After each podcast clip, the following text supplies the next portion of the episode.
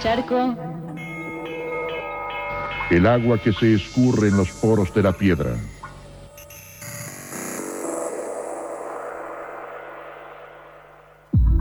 Recomendaciones seriales. Recomendaciones y cereales. Recomendaciones y cereales.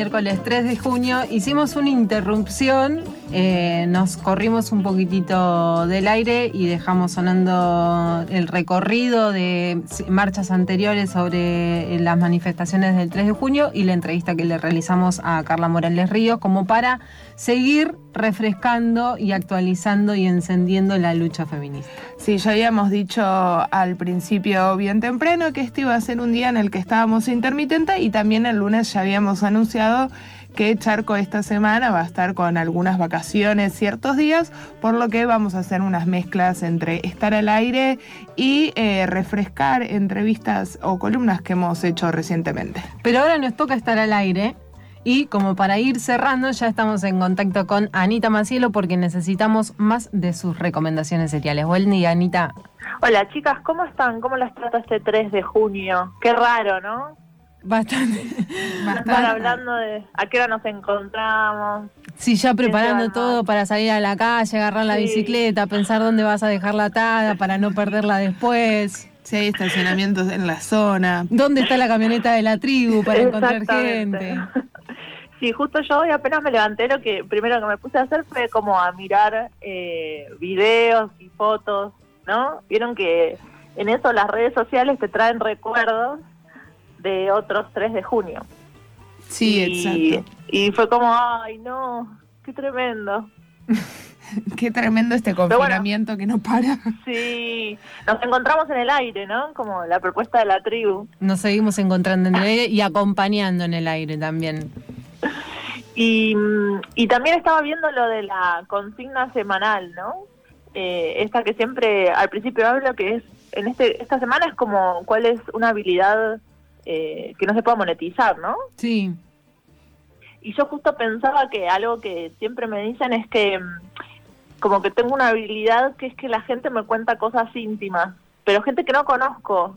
Por ejemplo, eh, no sé, me decís, Anita, llevas la camioneta al mecánico y voy y y no sé cómo, pero terminamos hablando de sus hijos y me cuenta cosas. Y entonces la gente me dice, pero yo voy siempre a ese mecánico y nunca supe que tenía seis hijos y que uno vive en España. ¿Cómo hiciste diez minutos y ya sabes eso? Y no sé bien, pero llego a esos lugares muy rápido. Es el poder de charla, Anita. Te pones a hablar con cualquier cosa y cualquier persona. Entonces, de esa manera, entras de una manera muy confiable y amigable que la gente hace que te cuente sus cosas y sí, igual me divierte también, ¿no? Charlamos de la vida y, y esas cosas, pero pero creo que puede ser una habilidad no monetizada. Es una buena habilidad. Es una buena habilidad, sí, ojalá se replique también. Así que bueno, chicas, hoy, eh, esta semana, eh, pensé un poco, siempre trato como de eh, buscar cosas que sean, vieron, para escuchar y para ver, o ambas cosas a la vez y demás, o para leer. en, y, también cosas que a mí me, interesaron o que me parece que de lo que estuve viendo esta semana y escuchando puedo hablar con ustedes y contarles. Y en este caso a, mí me pasó como que en, en lo que fui viendo, investigando y leyendo tomó bastante protagonismo todo el proceso que está sucediendo ahora en Estados Unidos. Sí. ¿No? Eh, a partir del asesinato de Floyd en Minneapolis, sabemos que hay como un proceso, ¿cómo decirlo?, eh, de disrupción, ¿no? Medio revolucionario lo que está pasando. Eh, entonces me puse a investigar esto, esto que hago, que es como un ejercicio, ¿no? A ver qué medios de allá pueden dar información que sienta cercana, ¿no? Y entonces, eh, uno de los medios que yo sigo de Estados Unidos hace mucho tiempo, pero que bueno, ahora, eh, que conocí hace mucho tiempo, pero que ahora como que recupera cierta importancia, es uno que se llama Democracy Now! Eh, que es un medio independiente, digamos, ellos se definen así, es como si fuera un medio comunitario, vamos a decirlo. Eh, incluso si, digamos, la característica que tienen es que ellos trabajan desde allá, desde Estados Unidos, están tienen corresponsales en varias ciudades, eh, pero lo importante es que tienen una versión en español. Entonces, eh, y que obviamente que está eh, hecha, entre otras cosas, por muchas compañeras y compañeros latinas que, que, residen en Estados Unidos, lo cual hace que todavía sea mucho más accesible para nosotras, ¿no? Sí. y mm, lo interesante, bueno, Democracy Now, cuando si entran en la página, ellos se definen a sí mismos como independientes, eh, aclaran de que, que me pareció interesante es que no tienen ningún tipo de sponsor, que no reciben dinero. Bueno, hacen como tú una aclaración de cómo se sostienen, digamos, cuentan un poco su historia, existe desde el año 96. ¿Y qué es lo que están haciendo estos días? Entre otras cosas, hacen un podcast, que es como un resumen semanal. De hecho, si ustedes se fijan en, en la página, eh, hay una parte donde dice como dónde sale la información de Democracy Now y, te dice como la más cercana a donde vos estás ahora y van a ver que hay un montón de radios compañeras que replican este podcast, ¿no? Este resumen semanal que hace eh, Democracy Now, em, que es interesante, digamos, desde, obviamente que yo les decía como, para mí es muy importante qué medio elegimos para informarnos, obviamente, y elegir un medio que que siento que mm, lo va a relatar de una forma que me siento mucho más cercana, para mí es muy importante, ¿no? Sí. Em, entonces, eh, si ustedes en el podcast de la última semana, que sería el del viernes, em, si lo buscan, bueno, está en Spotify, también, como les decía, en la página de Democracy Now, van a escuchar como un poco que hacen un resumen de cómo empezaron todas las protestas alrededor de Estados Unidos, eh, pero no se remonta solamente a la, al asesinato eh, de Floyd, sino que dice que justamente una de las cosas que trajo la pandemia es que eh, se, no solamente dicen hay una pandemia con un virus, sino que hay una pandemia de violencia institucional, ¿no? Como que se recrudeció mucho la violencia institucional y de alguna forma esta fue como el asesinato de Floyd fue como la, la gota que rebaltó el vaso, digamos, ¿no? De todo lo que estaba sucediendo alrededor de Estados Unidos. Porque además otra cosa que relatan es que en muchas ciudades el, un eh, porcentaje muy alto de las personas que están eh, infectadas con el virus, eh, decían en algunas ciudades, por ejemplo, el 70% de los infectados son personas afrodescendientes o, o, latinas, y sin embargo en esas ciudades quizás la población afrodescendiente o latina representa solo el 30%. O sea, como que claramente eh, está afectando a, a, las, a las poblaciones eh, más oprimidas, digamos, y al mismo tiempo son las que están más pidiendo asistencia social, digamos, del Estado, porque muchos tienen trabajos informales y demás. Eh, digo, me, en esto me parece importante porque no es quedarse sino con el hecho anecdótico, sino como que buscan como una mirada más amplia, ¿no? Sí. Más allá de lo informativo, también cuentan eh, cosas que están pasando en las cárceles, específicamente en las cárceles que ellas no la nombran así, pero que serían como donde llevan a los migrantes que son previo a ser deportados, digamos, ¿no? Eh, que son detenidos por ilegales, donde también hay niveles muy altos de, personas contagiadas. Incluso hablan de uno de, los migrantes en una de las cárceles que en este momento está desaparecido.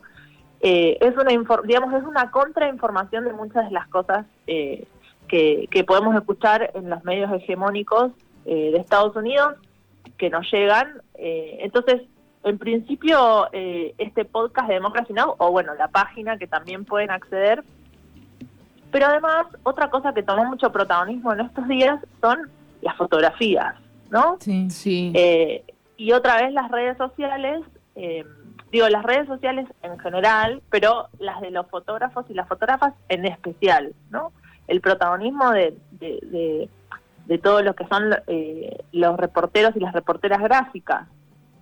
Y mm, en ese punto a mí me gustaría eh, recomendarles dos, eh, bueno, dos Instagram, pero que también seguro tienen otras redes sociales. Sí. Eh, yo sé que Vane no tiene Instagram, pero Agus no sé. No, tampoco. No, Tampoco, ninguna de las dos, pero peor está, está el de Charco de Arena que solemos entrar todos los días para hacer posteos, publicaciones Ah, y genial, poder difundir. o sea que, de hecho, te hemos abierto en este preciso instante y vamos a buscar lo que nos ibas a recomendar.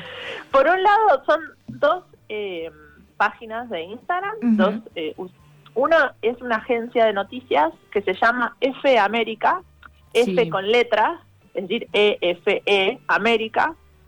Es una agencia fotográfica, es una agencia de noticias, pero específicamente es de- esta es de los corresponsales eh, que están en América, ¿no? Sí. Y están haciendo una cobertura fotográfica, eh, no solamente de lo que sucede en Estados Unidos, sino también en el resto de Latinoamérica relacionado al coronavirus y a la pandemia, pero específicamente a lo que está, eh, a este proceso que está sufriendo ahora de protestas y demás que está sucediendo ahora en, en Estados Unidos, ¿no? Eh, bueno, y por otro lado hay un fotógrafo que también tiene su usuario en Instagram, que se llama eh, Mark Clennon, que es un fotógrafo eh, afrodescendiente eh, de Estados Unidos, él reside en Nueva York, pero además es- era un fotógrafo o es un fotógrafo como de moda, no Sí. es un fotoreportero. Pero ante lo que está sucediendo, obviamente salió con su cámara a la calle, ¿no?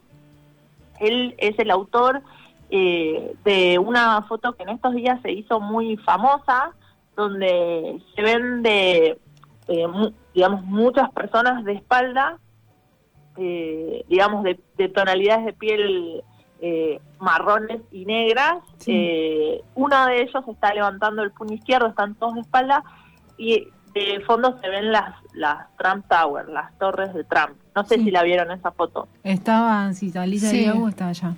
Sí, como la, vimos. es como que se volvió medio icónica, ¿no? Sí. Por lo que significa en sí misma.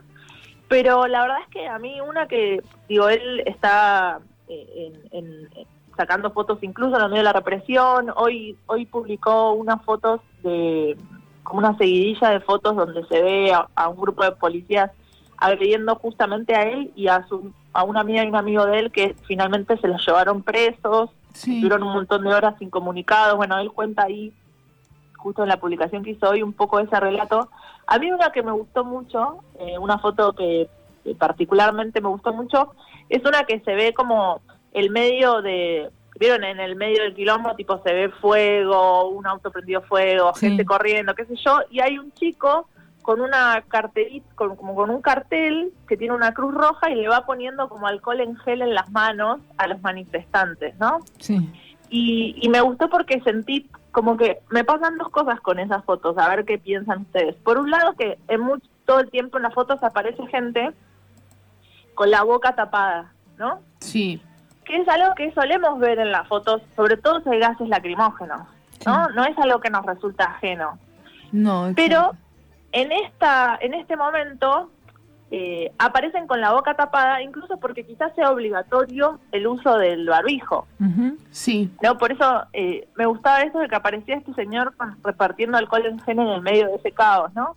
Y a mí, justamente estos días cuando veía esa foto pensaba como cómo cambió eh, esa lectura que hacemos incluso de las fotografías, ¿no? Como que hay algo de, tener la, la cara tapada en una marcha en el medio de una represión que no nos resulta ajeno, sí nos resulta ajeno tener la cara tapada en el día a día, que es lo que está su- sucediendo ahora, ¿no? Con, el- con, con los tapabocas el uso de barbijos. Y al mismo tiempo, cómo cambia ese, ese, ese símbolo, ¿no? Porque, eh, no sé, yo mientras hablo con ustedes tengo acá un cuadro muy cerca de una imagen eh, de compañeras zapatistas que tienen la cara tapada y eso significa algo muy importante y ahora eh, todas tenemos la cara tapada. Ya no, ¿qué, ¿Qué símbolo de rebeldía puede haber en eso, no? No sé si se entiende a lo que voy. Sí, se entiende. De hecho, es como ya en determinadas situaciones, hasta quizás rosa como en una, en un símbolo de, no sé si digo sumisión, pero sí aceptación de determinadas cuestiones eh, y no queda más la, la rebeldía. Eh, de hecho, sería como un acto rebelde llevar la cara al descubierto en determinadas circunstancias en el día de hoy. Eso mismo, ¿no? Como tan rápidamente puede cambiarnos ese, ese símbolo también. Digo, y esto eh, este tipo de símbolos en el lenguaje de las imágenes, en el lenguaje fotográfico, son como muy importantes. Eh, una vez más, creo que también con todo lo que está sucediendo en Estados Unidos, eh, vemos, percibimos y, y, experimentamos el rol fundamental que tienen los reporteros y las reporteras gráficas, ¿no? Creo que lo que más nos está llegando e impactando son las imágenes. Sí, en este caso en particular de, de Mark Clennon, este fotógrafo del que hablabas recién, que es una persona que se dedica a otra cosa y que tiene una cantidad de seguidores en Instagram, o sea, una llegada súper importante Sí. y que, difu- que difunda este tipo de material y que sea él propiamente quien está ahí en esa situación sacando eh, estas imágenes es muy importante también. Sí, y justamente él también, eh, en- dentro de sus publicaciones, que esto me parecía también como para destacar, eh, hicieron como eh, una, como si fueran unas instrucciones de cómo usar tus redes para amplificar el movimiento, ¿no? Como dando diferentes recomendaciones eh, de cómo, cómo, como o sugerencias, digamos, consejos de cómo, de qué tipo de publicaciones hacer para poder amplificar el movimiento de todo lo que está sucediendo en las calles, ¿no? Eh, y eso también me parece interesante porque me parece que hay una búsqueda de utilizar eh, ordenadamente y colectivamente eh, y con un uso inteligente de las redes sociales también, ¿no? Justamente en estos personajes que tienen tantos seguidores, creo que él tiene como noventa y pico mil. Sí, sí, no, muchísimo. 92 mil, o sea. Sí, eh, me, me parecía como importante que pusiera en valor eso, digamos, como, como destacar, bueno, a ver cómo podemos utilizar las redes eh, a nuestro favor, digamos, entre comillas, ¿no? Digo, sobre todo algo como Instagram, que justamente eh, es de- el dueño de Facebook, eh, que sabemos que Zuckerberg salió a hacer declaraciones respecto a lo que está sucediendo, y, y yo escuchaba las declaraciones de él y después me metía en Instagram. Cuando vos en Instagram querés subir una historia, que vieron que son esas publicaciones que duran poco, duran 24 Sí. horas, eh, tenés un montón de stickers, o sea, cosas para ponerle a las fotos relacionados a las protestas, ¿no? Sí. Como eh, no, eh, en, inglés no puedo respirar o cárcel para los policías eh, y, y al mismo tiempo digo es una forma de difusión o de posicionamiento pero cómo también se banaliza de alguna forma esas ese tipo de eslogans y de banderas, ¿no? Eh, bueno, justamente lo que ellos plantean es ante eso, hagamos un uso inteligente de cómo amplificar y darle espacio a lo que nosotros queremos decir, ¿no? Eh, Sí, recién veíamos en una de las historias que compartía Mark, es un posteo, te redirige a un posteo de, de otra usuaria que dice, está en inglés, pero dice algo como, bueno, acabo de postear en Instagram, ¿ahora qué hago? Y hablando Sí. de que no es suficiente solo decir que se necesita un cambio, sino que hay que tomar la acción y bueno, la- so- es un carrusel de imágenes y las siguientes son, bueno, links para firmar peticiones, eh, a dónde mandar mails, a dónde donar. donaciones también, Exacto. Sí. Y un sí, montón, y un montón de, de información como para también eh, llevar a la acción lo que podés estar difundiendo en las redes sociales. Así es, y creo que en ese punto como que mm, me parecía interesante la experiencia de, bueno, a ver cómo hacemos justamente eso, ¿no? Ordenarnos para poder amplificar el movimiento, incluso en las redes sociales, que es también el espacio donde eh, hoy nos llega muchísima información eh, y, y en este punto por eso me parecía importante, bueno, sí, eh, tenemos este tipo de personajes como Mark Lennon que, que está haciendo publicaciones y, y publicando fotos, a pesar de no ser un eh, ser fotógrafo, digamos, no ser un reportero gráfico, eh, pero también eh, prestar atención a lo que dicen medios eh, cercanos o medios que nos den confianza como Democracy Now, donde sí hay quizás eh, un ordenamiento y, y un trabajo más periodístico de la información, ¿no? Sí, yo- Eh, No, Sí. me, me quedé como haciendo una relación entre varias cosas que venimos hablando y varias columnas que venimos eh, atravesando. De la importancia de esto y del registro, primero cuando hablabas de mm, bueno las manifestaciones y todo lo que está sucediendo relacionado también al, avance de la violencia policial institucional, de que no solo está sucediendo en Estados Unidos, hace un ratito lo hablábamos con la Delia, sino que es algo que se va replicando a nivel eh, mundial, que acá mismo obviamente sucede, sucede desde hace mucho tiempo y con esta situación recrudeció mucho más. Y también esa importancia y, y, la función que cumplen ciertas personas, reporteras, que buscan este tipo de imágenes, de que realmente puedas verlo y no que te genere más pánico, terror o directamente te haga saltar a, a mirar otra cosa o a no querer verlo por el contenido que transmiten, por el tipo de imágenes eh, y por lo que realmente invita a eso, informarte y a tener una mirada de eh, identificarte un poco más con lo que pasa en cada territorio y no verlo como algo lejano y ajeno. Sí, y que y también como entender que digamos la función que pueden tener las redes sociales, ¿no? Sumado a esto que decís, Vani, una de las cosas que he publicado en estos días era las reglas entre comillas de de cómo publicar. Y, por ejemplo, una de las cosas que decían era no publicar eh, fotos donde se identifiquen rostros o tatuajes. ¿No? Digo, ellos son conscientes de que van a ser perseguidos a través de estas cosas, eh, seguramente. Y entonces, digo, organizarnos en eso también es importante.